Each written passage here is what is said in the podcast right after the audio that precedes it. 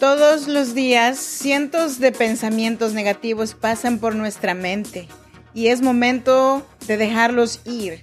Enfrenta la realidad de tu ser y deja de pensar que no eres digna de todo lo que la vida te puede ofrecer. Encuentra tu voz interior y confía en ella.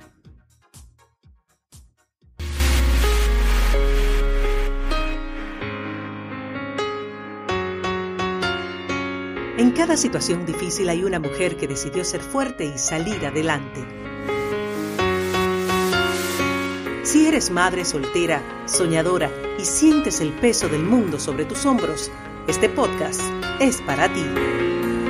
A continuación, Freda Hunda, una mujer como tú que a través de sus historias te ayudará a que encuentres la mejor versión de ti, porque este no es el día para que te des por vencida, al menos hoy no. Así que te damos la bienvenida. Tranquila mujer, respira.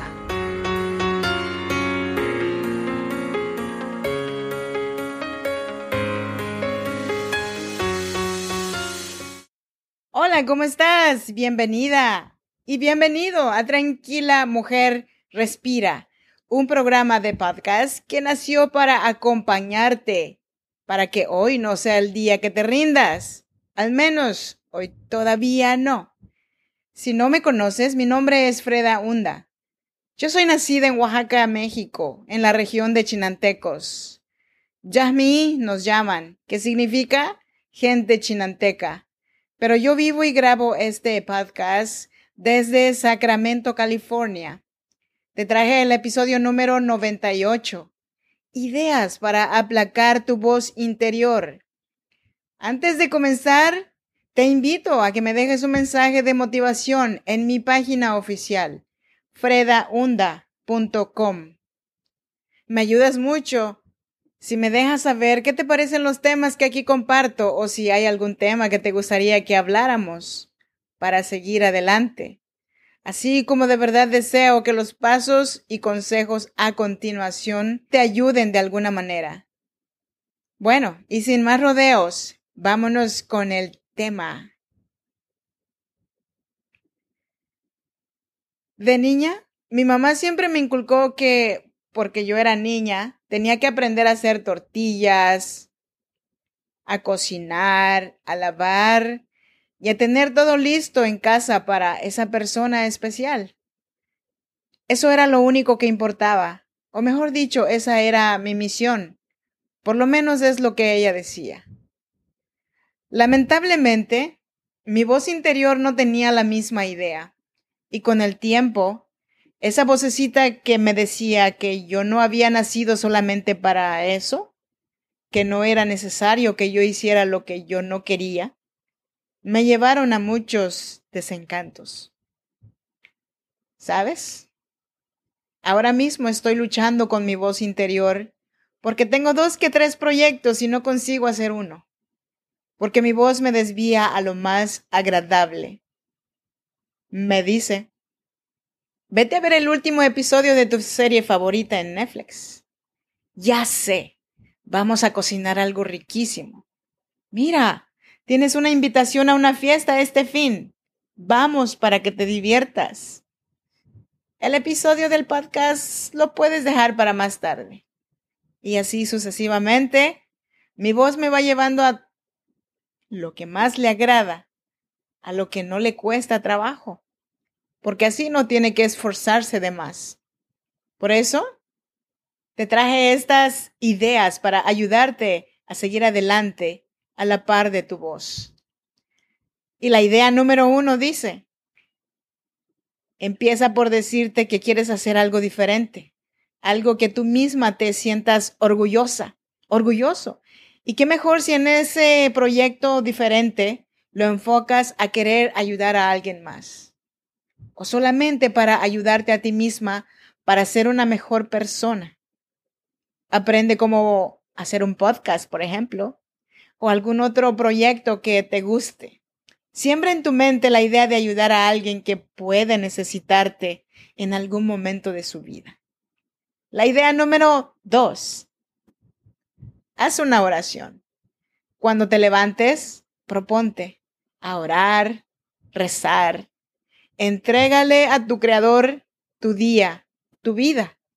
No sé tú, pero yo tengo plena seguridad de que todo lo que hago es por un propósito en mi vida y que tengo que cumplir mi parte. Porque de otra manera, si no obligo a mi mente a pensar de esa manera, nunca haremos nada. Siempre estaré lamentando y sintiéndome víctima de la sociedad. Idea número 3. Educa a tu voz. Tú tienes un don que nadie más tiene. Como lo dije antes, todos y cada uno de nosotros somos diferentes. Cada quien tiene una forma mágica de hablar y transmitir. Por eso es que debes de decirle a tu voz que gracias, pero tú tienes otros planes. Y ese plan es de pensar que alguien más necesita de ti, de la timbre de tu voz para salir adelante cada día. Y la idea número cuatro.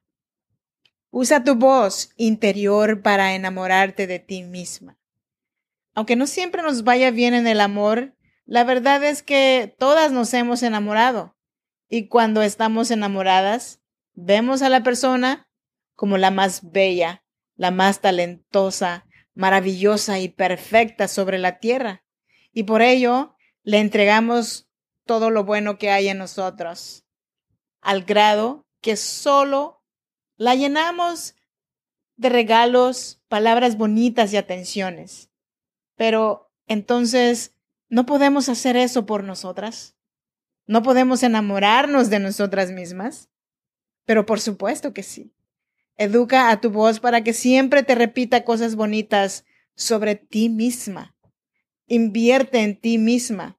Te lo mereces por todo el esfuerzo que haces y has hecho hasta ahora para estar en donde estás.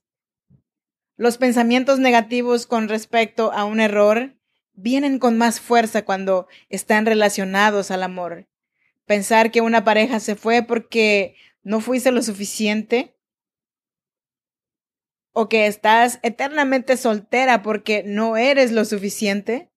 Son cosas que ya no deberíamos de pensar. Sobre todo porque el poder de la mujer ha subido tanto que ya no nos conformamos, que ya no somos las mujeres sumisas que decían sí y se agachaban a todos los caprichos de los hombres. Razón por la cual los hombres podrían estar alejándose de ti y no necesariamente porque no eres suficiente. Cuando yo miré a una de mis amigas llorando por la infidelidad del esposo, me dio mucha tristeza. Como a ella, la que siempre admiré por ser una mujer bella físicamente, elegante y tener un cuerpo físico que yo siempre envidié, me di cuenta que no se necesita de una belleza perfecta para conseguir que alguien se enamore de ti. Enamórate de ti primero. Como bien sabes, la principal misión de nuestra mente es protegernos de los peligros del mundo exterior. Por eso, divaga, intuye el peligro, piensa en el futuro con recelo y se acuerda de lo sucedido en el pasado para que ya no te vuelva a ocurrir.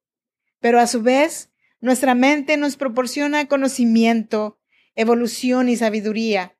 Si sabemos procesar de manera adecuada la información que vamos acumulando en nuestro cerebro.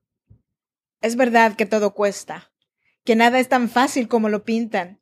Las personas que ahora mismo están disfrutando el fruto de su arduo trabajo es porque hubo un tiempo que dedicaron toda su energía en su trabajo, en un proyecto, en su persona, a donar su tiempo para ayudar a los menos afortunados. También ellos tuvieron esa voz que les decía todo lo contrario. ¿Para qué estás haciendo esto? Tenemos lo que necesitamos. Ya no es necesario tener más. Por eso también es muy peligroso caer en la avaricia.